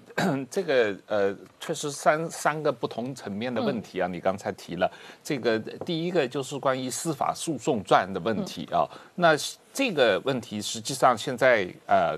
共和党方面，特别是川普阵营还在各地收集不同的证据，然后提出不同的诉讼啊。有些可能在州法院，有些直接到呃联邦法院。那么呃，不管怎么样，这些诉讼现在比较清楚的是共和党的一些重要人物，包括。参议院的多数党领袖，包括参议院的司法委员会主席啊，包括好几个重量级参议员，都公开出来挺川普继续这个诉讼啊，因为整个这个事情，呃，他们认为不通过诉讼来解决这个问题的话，这个不光只是。在于川普这次能不能赢得大选，也严重影响到美国整个选举制度长远的公平问题。那么影响到以后共和党有没有可能赢得大选的问题。所以这个问题不是一时之争啊，而是一个制度性之争。啊这个呃，我想我们应该拭目以待，会有很多东西可以看。那第二一个关于川普把他呃这个内。嗯，内部的这个改组问题啊，刚才我们讲到国防部长，国防部长嗯有可能下台的问题，美国媒体报道了很久了。对，那主要是跟黑命贵的那一次处理，他们两个有明显的不同意见。主要当时在六月份的时候，黑命贵有包围白宫嘛，那川普是希望呃呃国防部长命令军队进来保卫白宫嘛啊，但是国防部长不同意嘛，所以。从那个时候就开始，他们两个关系有严重恶化。那川普可能因为大选的关系就忍住没有换他。那大选结束以后，他就把他换了。所以这个事情发生，说老实话，美国媒体是没有太大的惊讶的地方。只不过就是说，这个会不会同时影响到啊？最后两个月，如果川普。执政只有两个月的话，美国的国防政策啊，这一里面比较最关键的就是川普在过去这一年多执行的从中东地区的撤军，啊，有些在欧洲的撤军。这些行动会不会呃因受到阻拦的情况？因为实际上美国军队和国防部是不太赞成他撤军的啊。呃，因为上一任国防部长辞职，就是因为他主张从叙利亚撤军，那个国防部长不同意，所以就辞职了啊。所以美美国的军方实际上对于他在全球收缩撤军这个一直是有抵抗的。那么他是一直啊强烈主张美国要减少在海外的驻军嘛啊。那这是一个问题。那关于呃这个 FBI 的这个呃人啊，FBI 的局长，还有这个 CIA 的这个中央情报局的局长的问题，这个呃目前为止比较多的争议是在于牵涉到对于呃希拉里和奥巴马政府在呃二零一六年呃怎么样呃这个制造川普通俄门的。假消息，嗯。来对川普进行调查，和对川普当时的国家安全顾问的 Flynn 的迫害这个问题，现在有越来越多的啊证据，这个呃发现当时的整个呃美国的情报系统，特别是 FBI 有违法的行为，有人在这个串通这个呃希拉令阵营一起来做这个。做局啊，来陷害这个川普这样的一个状况。那么，呃，川普当然一直是希望能够把这方面的调查的东西在选前公布，但是呃，联邦调查局似乎一直没有配合这个事情。他们都答应要公布文件，但是这个公布的速度明显的慢于川普的意区啊，到现在。主要的文件都还没有公布，所以呢，这个确实也是影响到了呃，川普跟联邦调查局的局长的关系。当然，这个呃，拜登的电油门问题，联邦调查局虽然手上哪有拜登的电油门的这些呃电脑嘛啊，这个这个这个 laptop 啊，但是他一直也没有正式的。呃，展开调查，只是不断的在收集证据，但是并没有正式立案调查嘛啊，所以这个也是让川普不满意的地方。那呃，这这些问题，所以我你哦，从这一些种种看得出来哦，川普现在确实啊，从已经曝光的案例跟故事当中，更加凸显他当初是二零一六年自己杀进去华盛顿。然后呢，他一个人呢，面对华盛顿既有的建制派的结构，可是美国处在一个非常分裂的状况。第二个，他没有班底，所以他打破了本来美国国会两党的一切建制派跟权力的结构。那没有班底的人，他就会东抓一个西抓一个，所以波顿出来跟他翻脸了，然后这个疯狗马提斯也走人也翻脸了。那川普很显然是一个反建制派的超级领袖，杀到传统的华盛顿建制派权力结构下。然而事实上，他自己都认为他的 CIA、他的 FBI 局长对他不忠，而且从而且从拜登的案子的发展来看。确实也是不忠。对，现在这个一点是非常明显的啊！你看这次投票的结果，就是华盛顿特区和华盛顿特区的周围几个县啊，全部都是由华盛顿的那些这个公务员居住的地方，都是百分之八十以上支持拜登、反川普的。这就从投票的行为，你就可以看到，川普在华盛顿是处于被。这些反川普的建制派包围之中的一个汪洋大海，他即使可以换内阁部长，但是他。副部长和底下的局长、处长，他是换不了的。对，绝大多数局长、处长这些人全部都是公务员嘛。嗯，那这些公务员是百分之八十九十都是反川普的。对，那造成了川普的这个命令是没法执行的。他想要做这个一二三四五，可是最后别人都给他卡掉。啊，这是他这个四年来一个执政中间的碰到的最大的困难啊。那这个当然是跟他呃。当然跟他个人的这个领导领导风格有关系啊，这个因为他完全是一种这个把国家当做一个商业企业在管理的这样一种领导作风啊。但是另外也确实是他是一个政治外来人，他不是华盛顿的建制派的一一员，所以他们集体抵制他。这个情况不光是民主党、共和党的人也在抵制他。共和党的拜呃布希家族都跟拜登恭喜了。是啊。这不光是布什直接恭喜拜登，实际上在选前以布什政府时候的主要共和党官员所组织了一个所谓林肯 Project 林肯项目，他们是大量融资出来反川普的。啊，他们是这个募捐，然后有组织的反川普的，这些人主要都是原来布希政府的主重要官员，那么。他们明显的是代表了所谓传统的共和党内的建制派。那他们这个说老实话，实际上他们在很多啊对外政策和对内政策的基本理论上，跟川普是没有太大差别的啊。但是他们在很在全球化问题上，他们是跟川普有很大差别的，因为他们都是也是支持全球化，就支持自由贸易的嘛啊。那然后当然他们也是。大量的在美国各啊世界各地啊这个发动战争嘛啊伊拉克战争就是啊布什政府发动的嘛啊。所以从这个意义上来说，确实是就是川普面对的他不光只是。民主党，它实际上是面对了一个呃庞大的庞大的一个影子政府，所以这个就是这个结构，就反对他的人是从来自于四面八方，而且是控制了大量的社会资源，而且是社会精英啊。那这个是反映在整个媒体对这次选举的一边倒的这个倾向，这是太明显了啊。那这个这批人的。对于美国社会的控制和资源的这个控制，在过去几十年来，呃，越来越大。那么这个造成的这个反弹，当然也越来越大。这个反弹是表现在支持川普的这个运动上面。嗯，好，我们稍后回来。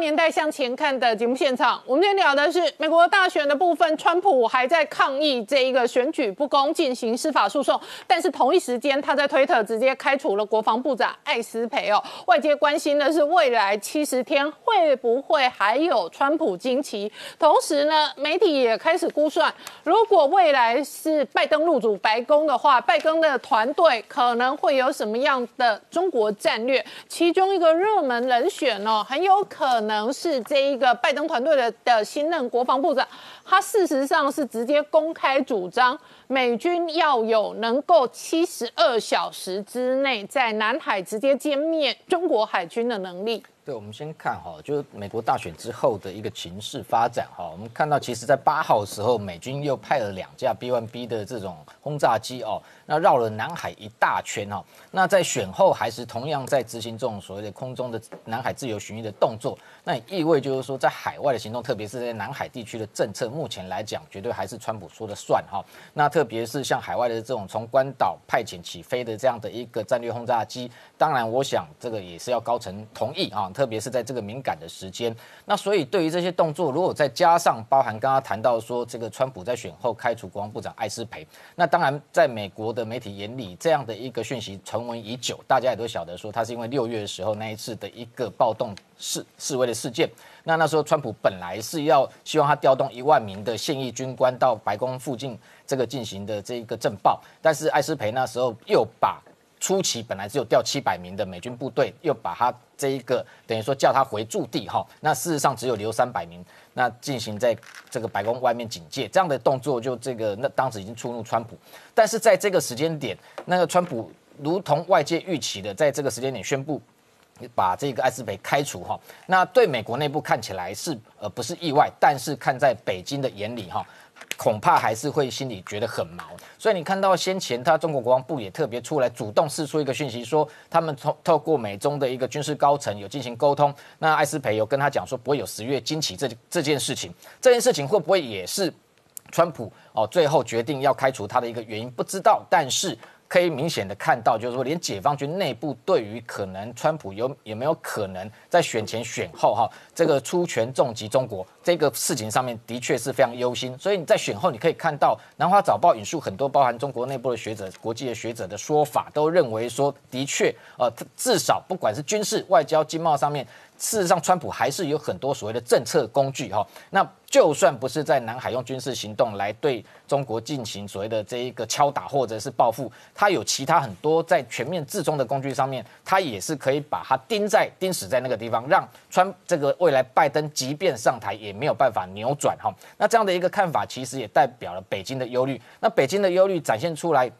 看出来最明显的就是这一个《环球时报》的总编辑胡锡进，他可以看得出来是北京对于美中关系的一个风向球跟指标哈。那这个对于这个呃这个中国。哦，如果对他比较有利的时候，你就可以看得出来他那个鹰派的那个姿态哈，跟讲话的那个叫嚣的那个样子哈，那是完全这个不留情面的。但是如果对他不利的时候，你就可以看得出来，这几天他反而是出来讲说不要刺这个刺激川普哦，免得川普把气啊发在中国头上，那应该要尊重他本人。所以你就可以看得出来，的确，北京目前来讲，至少未来的七十天内，他对于川普可能的相关的一些言行跟举动，他会非常非常的小心翼翼。那当然。最重要的是担心川普用军事的行动来对中国进行所谓的惩罚跟报复。那同时，我们看到，如果未来就是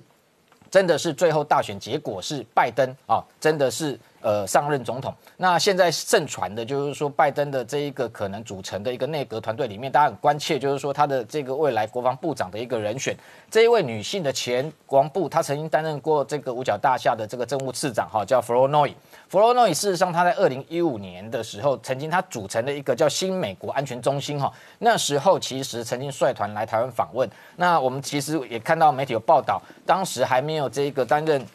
总统的蔡英文事实上在民党也接近过接近过他的这个访问团，那等于说双方其实已经有一定程度的一个沟通管道哈，那有相当的一个认识，而且特别是外界观察他先前在外交事务期刊发表的一个论文，中间谈到基本上他其实是自由派里面的鹰派哈，因为他对于面对这个解放军的威胁，他也是主张要全面强化美军的一个防卫跟这个国防的战力，所以他中间特别谈到说。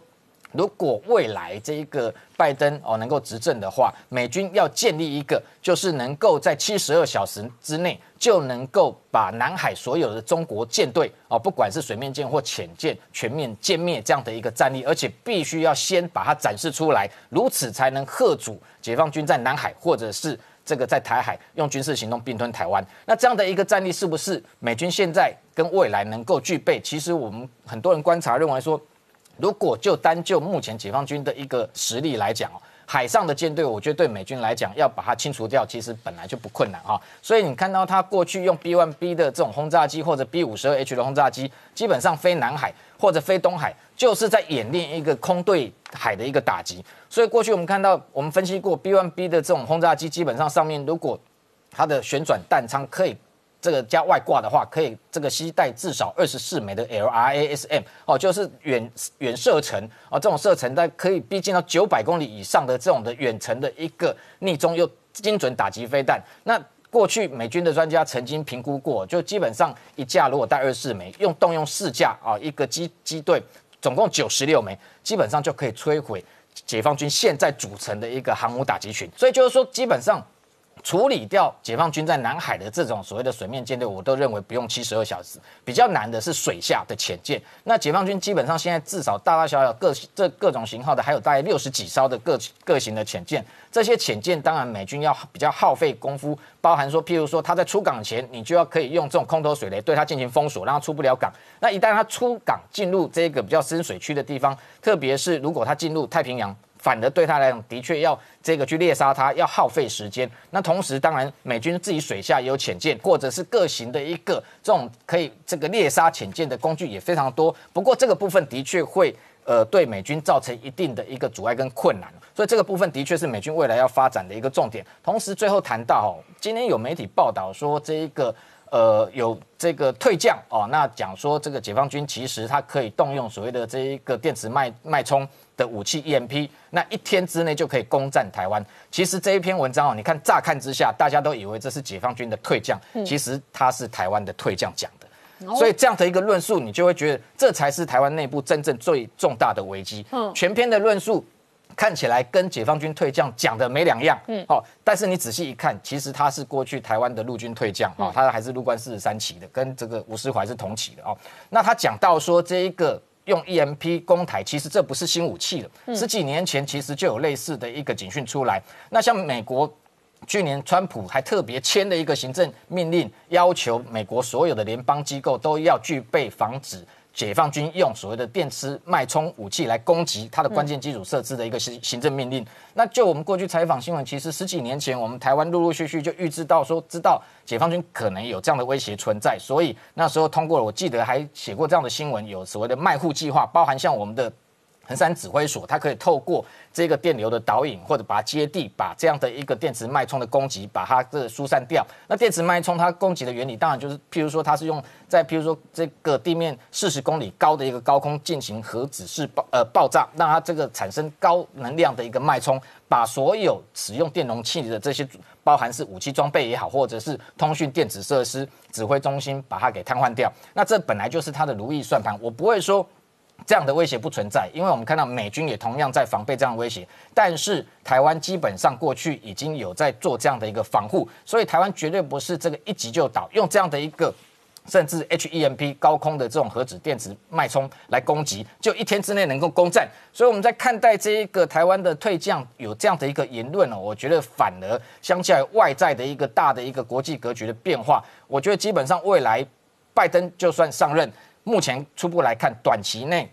对于这一个台湾的一个安全政策，还不至于有大的一个整个这个相反的走向。但是反而比较担心的是，近期其实不是只有这个退将，我们已经观察到先前还有包含台湾海军的退役中将。其实这些人过去我们在采访的时候，其实很少。不认识这些人，不知道从哪什么时候冒出来。但是中国媒体最近有系统的在运用这些人的言论，然后在台湾内部放消息。那先前那个海军中将谈到美国对台军售，就这一个直接帮解放军讲说，这个台湾就算变刺猬也对付不了解放军的导弹。类似的言论在台湾的内部啊持续在发酵。我觉得这个反而是未来台湾内部要首要提防的一个部分。好，我们稍后回来。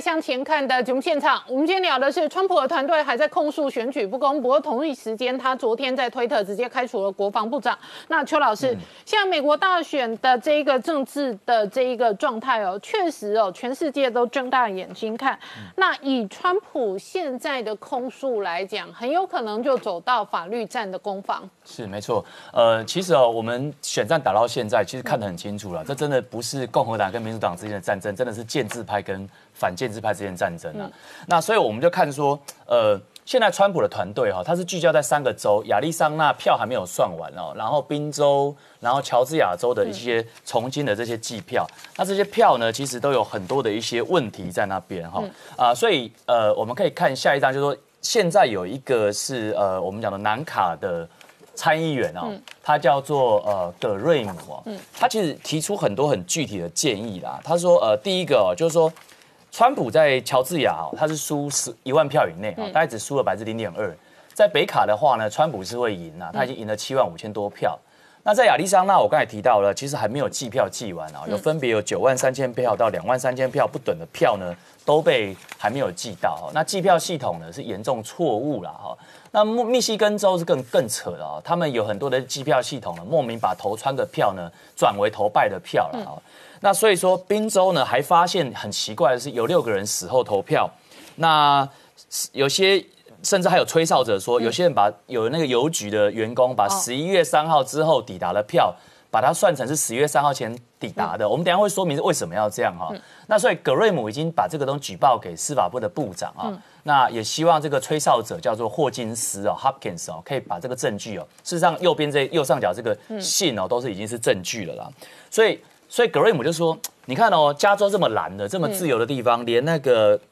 共和党的麦卡锡的众议员他都赢了哈。嗯。那共众院的共和党甚至这一次选的也很票拿下五席，那川普输实在是也很奇怪哈。嗯。好，所以我现在接下来分析一下川普要胜选的关键，其实有三点啊，胜诉了啊。嗯。第一个是什么呢？第一个就是说。你川普在告这些关键州的时候，你涉及到的是联邦政府跟州政府之间的权责划分。嗯，好，有一些人会说两千年就有经验啊，那个小布希跟高尔，那这是不断的重复计票。可是我觉得这里有两点不同，第一个是当时候只涉及到一个州，嗯，现在涉及数个州，当时候其实并没有认为选举舞弊，只是认为选举计算错误，所以重新的 recount。可是这一次呢，基本上他们是认为说选举有舞弊。好，那如果这个情况之下的话呢，如果在本质上有不同的话，那么。川普就可以一路打到最高法院，甚至要求最高法院来强力的介入了哈。那第二个呢是比较真的是比较内里的看法，当然我们国内有一些高手在民间，网络上有一些很厉害的高手有解析哦。他说，其实你看美国的宪法第二条第一款第四节哦，嗯，他提到说，在这个宪法里面规定说，其实我们投票的时候，我们那个选举人哦，他选的时间就刚好是在投票日当天的结果，嗯。所以理论上，那个十一月三号之后的票，理论上是不应该算的。嗯，好，但是因为过去呢，大家都好像有点点就睁一只眼闭一只眼，好像说哦，隔天的票反正没有计完哦，所以其实这个也是川普可以打的，也就是说十一月三号的之后的不算哦。那我我提供一个第一手消息哦，我听到一个呃，在美国留学呃，在美国教书很久的一个教授，华裔的教授，他的太太在两千年的时候是佛州的那个计票员，他说那多扯，你知道吗？美国的这个选票哦。晚上是可以带回家的，可以选务人员可以带回家。好，好，然后呢，这个票呢，他们是个不算的。比如说，当时候如果说你这个票差太多的话，比如说你差个一万票，那邮寄票一千票，他连开都不开。哦，他们认为说，反正就无伤大雅。说这个情况就会导致现在今年这个情况。好，就平常就拉他习惯了哈。所以那第三个呢，我就要说哦，除非有，就是说现在川普阵营呢要提出更多的。这个选举的舞弊跟瑕疵，那这个就很关键了。这个举证并不容易啦，不容易嘛，因为举证之所在就是败诉之所在啦。不过我觉得这是很重要哈。那所以我觉得我们现在看一下这个下一章，就是我们看一下拜登哦，嗯，其实他现在上任之后，其实慢慢也有一些讨论了啦。那其实不可否认哦，我们拜登也好，川普也好，在台湾直接的认识跟关系都不深，都是看幕僚。你看拜登的幕僚就好了。嗯，你现在找一下拜登旁边没有一个像川普一样。会赶在国际组织、国际秩序之外来处理中国人。OK，绝大部分都主张要到局里面玩。好，那又可以分三种。第一种，刚才明杰提的很好，就是认为中国不可教化的哈，包括现在这个可能有的这个新的国防部部长这个女孩子的啊，还有呢前驻联合国的代表呢哈啊这个鲍尔哈，还有呢，这个他们是军方的哈，认为是中国不可教化。那有些就稍微好一点，认为在局内要竞争哈，比如说这个国安部顾问的前国安顾问的是布林肯，嗯，好，那有更多，你看下面的人人民就更多哈，有一些是认为在局内要竞争的，包括什么这个。贝尔啦，或者 Susan Rice 啦，或者是休利文啊，大部分事实上都是奥巴马跟克伦克林顿时代的幕僚。没错，没错。所以他很有可能走回原本的老路线。对对，所以其实拜登现在，当然他现在沉浸在这个可能快要胜选的喜悦当中。可是我们可以看到，嗯，他连跟这个习近平都吃了四次的巧克力。嗯，好，在 L A 这个地方，所以我们真的是，我我觉得我们的蔡政府真的是必须要想办法，看用怎么样的外交手段去提醒哈这个拜登政府。川普政府的遗训你还是可以接，如果他你真的选上的话，你希望去程序这种反中的力道，不要一下变太快，对美国也没什么好处。好，那我请教一下赖老师哦，川普事实上哦这一次哦跟主流媒体之间的对立哦也是非常的决裂。那当然主流媒体哦以上个礼拜哦这个三大新闻网直接卡掉他的记者会哦，事实上对于一个现任领袖来讲哦也是非常凶狠的这个做法。那双方的关系可以恶化至此哦，这个冰冻三尺也非一日之寒。其实这次美国总统川普跟媒体的争端呢，其实是开始在二零一六年的选举。那当然最最有争议的就是通俄门。嗯，通俄门，民主党花了几千万美金去做任何的调，到现在都还没有结果，甚至还牵扯到上一任 FBI 的局长出来做伪证这件事情。那为什么会这样做？因为我本身是学新闻出身的，我是在学校就学新闻。媒体有一个很重重要的功能，有几个重要功能。第一个是监督政府，第二个是守望社会，第三个最重要，建构社会真实。嗯，就是你常看电视的人，常看新闻报道的人，你会以为啊，我们那你小回都是安内哦，那起码几乎都是安内哦，那你世改都是安内，就就是因为你常被媒体洗脑嘛，所以。他们认为媒体战呢是一个很重要，所以从二零一六年开始，那到今年更是变本加厉。当然，这个变本加厉有一个地方很重要，是跟川普的个性有关系。他这个人就是不服输，不喜欢人家说谎，然后他又有一点自大自傲，什么这些有的没，这也是媒体拿来攻击他的一个点。另外就是奥巴马的八年主政哦，他建立了很多的所谓的。他其实是一个很优雅的总统，嗯，媒体公关，哎，他做了很多媒体公关，嗯，他是美国历任总统里面发自由勋章最多的一个，他发了一百二十三枚，OK，自由勋章是给老百姓最高的荣誉，嗯，啊，他发给那个艾艾伦秀的啊，嗯，发给拜登也有啊，拜登还自己流泪说我不值得这个勋章。啊，然后他发很多人，好，比他稍微少一点是谁？雷根，OK，雷根还比他少。那雷根算算是被美国人民认为是二十世纪算伟大的总统之一哦。你看他都发，他说你你你看，奥巴马就在做一个公关形象，他跟影视界、跟体育明星、跟任何的一些，然后这样就反衬在媒体上就会反衬出川普的形象。嗯，你就是个政治老粗嘛，对不对？然后可是他很多老百姓还认为川普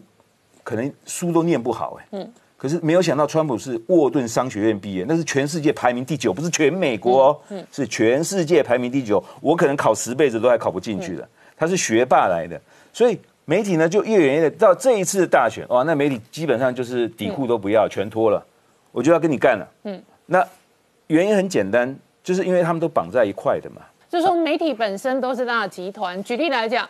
CNN 哦，我判断哦，它的传统业务应该都不大赚钱，因为传统电视现在都赔大钱。但是 CNN 大家都知道，它海外市场大，中国市场啊，台湾市场啊。我讲句不好听的，台湾的新闻台大家买外电都买 CNN 啊。是的，那这这种结构，事实上跟好莱坞的结构也一样啊。好莱坞的电影表面上行销全世界，可是花木兰期望最大的市场在哪里？你讲到连接的 CNN 的 owner，它的拥有者就是华德迪士尼。华德迪士尼。在美国的媒体里面呢，你比如比较大的是 A B C、N B C、C B S 这这些媒体，其实以前都是他们是无限的，嗯，啊，这些媒体在我小时候都属于犹太人拥有的，嗯，可是现在都纷纷易主了，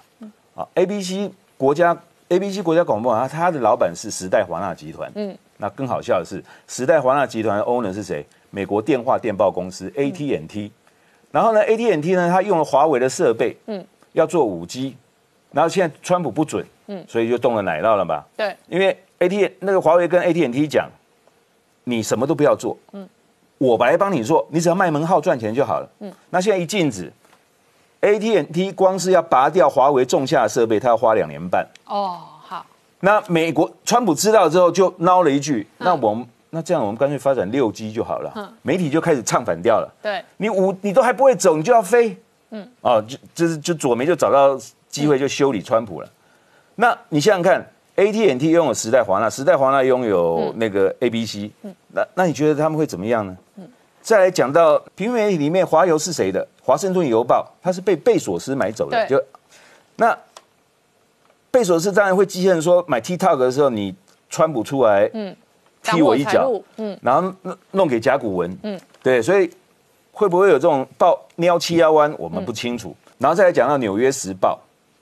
《纽约时报》是墨西哥第一大电信商拥有的，嗯，它拥有百分之十七的股份，剩下的股份是谁拥有不知道，可能有人代抄代持，嗯，反正它就是偏中国偏民主党。你看中纽约中文网的文章哦，嗯基本上你可以都可以直接判断，那就是中国人写的，嗯，然后偏成这样，但是为什么？因为西利姆它有一个旗下有一个巨人汽车，嗯。巨人汽车跟江淮汽车合作，跟中国江淮汽车合作，生产小汽车送送往拉丁美洲，对。所以他们有利益关系存在。所以，川普对上的几个台面上我们看到的前台主流媒体，事实上背后都是跨国企业跟跨国企业的大股东，没错以及跨国企业的大股东，他要么在中国市场有利益，要么他有庞大的这一个全球化的利益。是所以本质上这还是两股利益的对冲跟对决。我们稍后回来。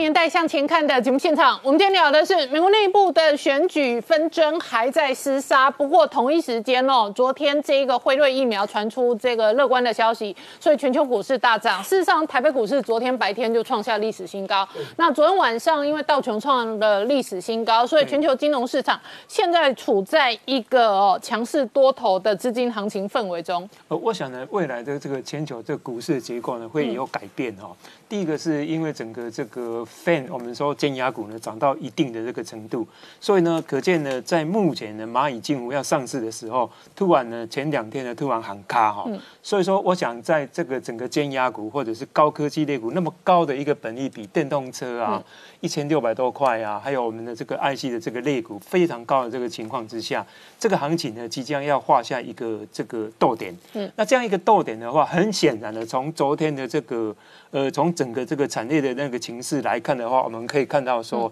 第一个在拜登方面呢，他是很重视的是 infrastructure。他甚至呢，他的这个基础建设，我看他的政见呢，比川普呢还要详细。那另外呢，在这个科技方面的话，是有关于电动车。那电动车的话呢，我们就可以想到说，哎，未来他如果说再继续的这个美中对弈的话，那会有哪一种这个程度的一个差别？哈、那目前这样来看哈，大概科技类呢，一定要一会维持两代的这个技术哈，在这个晶片的这个方面。那另外呢，就是在科技的这个呃领域当中呢，无人车、无人机、AI 的这个应用呢，这个是也是拜登的一个重点。那所以说，目前来看的话，整个这个氛围在拜登的这个氛围里面，他的政见非常的清楚。嗯，那昨天的这个道琼的这个大涨跟这个。大震荡了，不应该说大涨，因为它其实呢盘中涨了一千六，然后呢就是跌收盘涨八百，八百。那其实呢，呃，这个 K 线图呢是黑的，是卖压很重的，所以可见呢，昨天的量应该很大很大很大。那有人抛售股票，那有人买股票，那有人买 infrastructure 的，有人买什么都是很复杂的一个一个状况。那这个状况的话，反映在呃林冠宁这个 Nasdaq 就不一样喽。Nasdaq 是一路走到底哦。是一路走到底，这个符合我们在选前的预测。我们认为说，在选后的时候呢，这些这个高本益比，甚至这个有这个有梦最美的一些这个个股呢，都会面临到这个回档的这个压力。因为两个人的政见太不一样了，非常的这个不一样。川普是一路的攻，一路的攻，然后呢，这个拜登呢，他认为说 infrastructure 是非常重要的，而且呢，这个一般的这个呃保险要平民化哈。那这样一个状况呢，我们来看台股哈、台股方面呢，在今天呢也是一个回档，但是呢，台股在昨天的时候呢，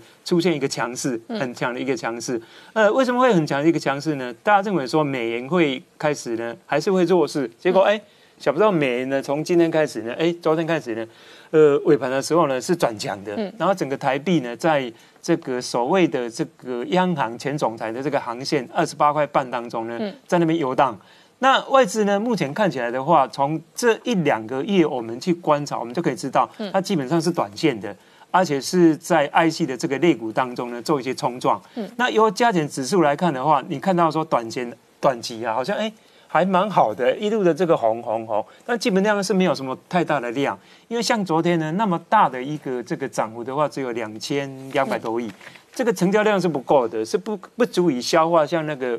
道琼那种震荡的这个方式哈，所以说，嗯，我们认为说，第一个外资呢，它要重新再 join 的话，就要考虑到美元呢开始转强那种危险哈，因为你的这个汇损呢，那毕竟还有危险。嗯，所以说我们看到这个台股呢未来的这个公式哈，台股未来这个公式呢，第一个我们在过去的呃日当中呢，我们都忽略掉掉掉了这个。中国的这个经济发展，嗯，所以我们的政治关系跟军事关系呢都非常的紧张，所以说跟中国大陆的这个经济的这个互动方面呢就没有什么太多的状况。嗯，那太多的状况，呃呃，拜登当选之后，大家谈到过会温和嘛？那这样的话，第一个鸡蛋会会没有了，你的鸡蛋会消失了。嗯，呃，因为美国人他也要做生意呀。他要进到这个中国大陆去。那第二个要注意的是，呃，林官所提的这个呃美元呢是转为强势哦。那转为强势的一个最重要就是说，有一些资金哈，它可能会稍微会回到这个美元的这个铺里面去，它不会说针对这个新兴市场一直猛攻哈。那当然，我们看新兴市场哈，看台湾的这个台股，基本上 它有几个优势。因为第一个刚刚提到说，这个飞瑞的这个疫苗已经产生了，所以未来呢，实体经济复苏的状况应该会非常的明显。所以你看今天那个最差的这个航空类股就涨停嘛，嗯，还有服服务的这个餐饮啊、观光啊都是大涨。你可见说这些。个股呢，过去是被低估了，已已已经低估了很久了哦。从那个三月二十三号，COVID nineteen 跟这个呃资金行情以来，已经都被低估了。那这样一个状况的话呢，使得这个类股的转换呢，会还是呈现多头。嗯，但是呢，股价的这个速度呢，会缓慢，因为毕竟呢，整个大规模的资本额、大规模的股票都是在电子跟 IC 的这个类股。但我们再来看昨天最强的哦，大家最瞩目的这个辉瑞的这个股票，其实呢，它基本上呢，它也是一个。一个黑线啊，嗯，它没有红啊，嗯，而且跟过去来比的话，它没有涨多少，嗯，没有涨多少，所以说可见大家刚刚在分析的什么疫苗延后啊怎么样，这可见里面是呃可能会有一些段落，或者是有一些。种种的这个状况，我们无法了解。但是目前来看的话，百分之九十可以治愈的话，未来的这个实体经济 GDP，你说预估到呃比较乐观的，哎，可能会有美国的失业率可能会降低咯。嗯，因为它有这个呃疫苗已经快要出来这些关系。嗯，所以说我们现在未来所面对的状况，昨天事实上比较实在的大涨，可能是油价。对，没有错，因为油价代表有效需求。对，所以说代表说你未来对这个生活上的需求，服务业、观光业或者也是呃航空业，基本上呢，它的那个底面呢是已经出来了，嗯，但是呢，爱奇的类股的股票是已经过高了，所以说就杀下来，所以说呃台北股市呢最近就呈现这个小跌或者是缓跌的这个状况。我想呢，多头格局没有改变，但是你要指数要呃一路冲天，那我觉得那是 out of the question。好，我们稍后回来。Hello，我是陈宁官，拜托大家支持唯一官方频道《年代向前看》，赶快按订阅哦。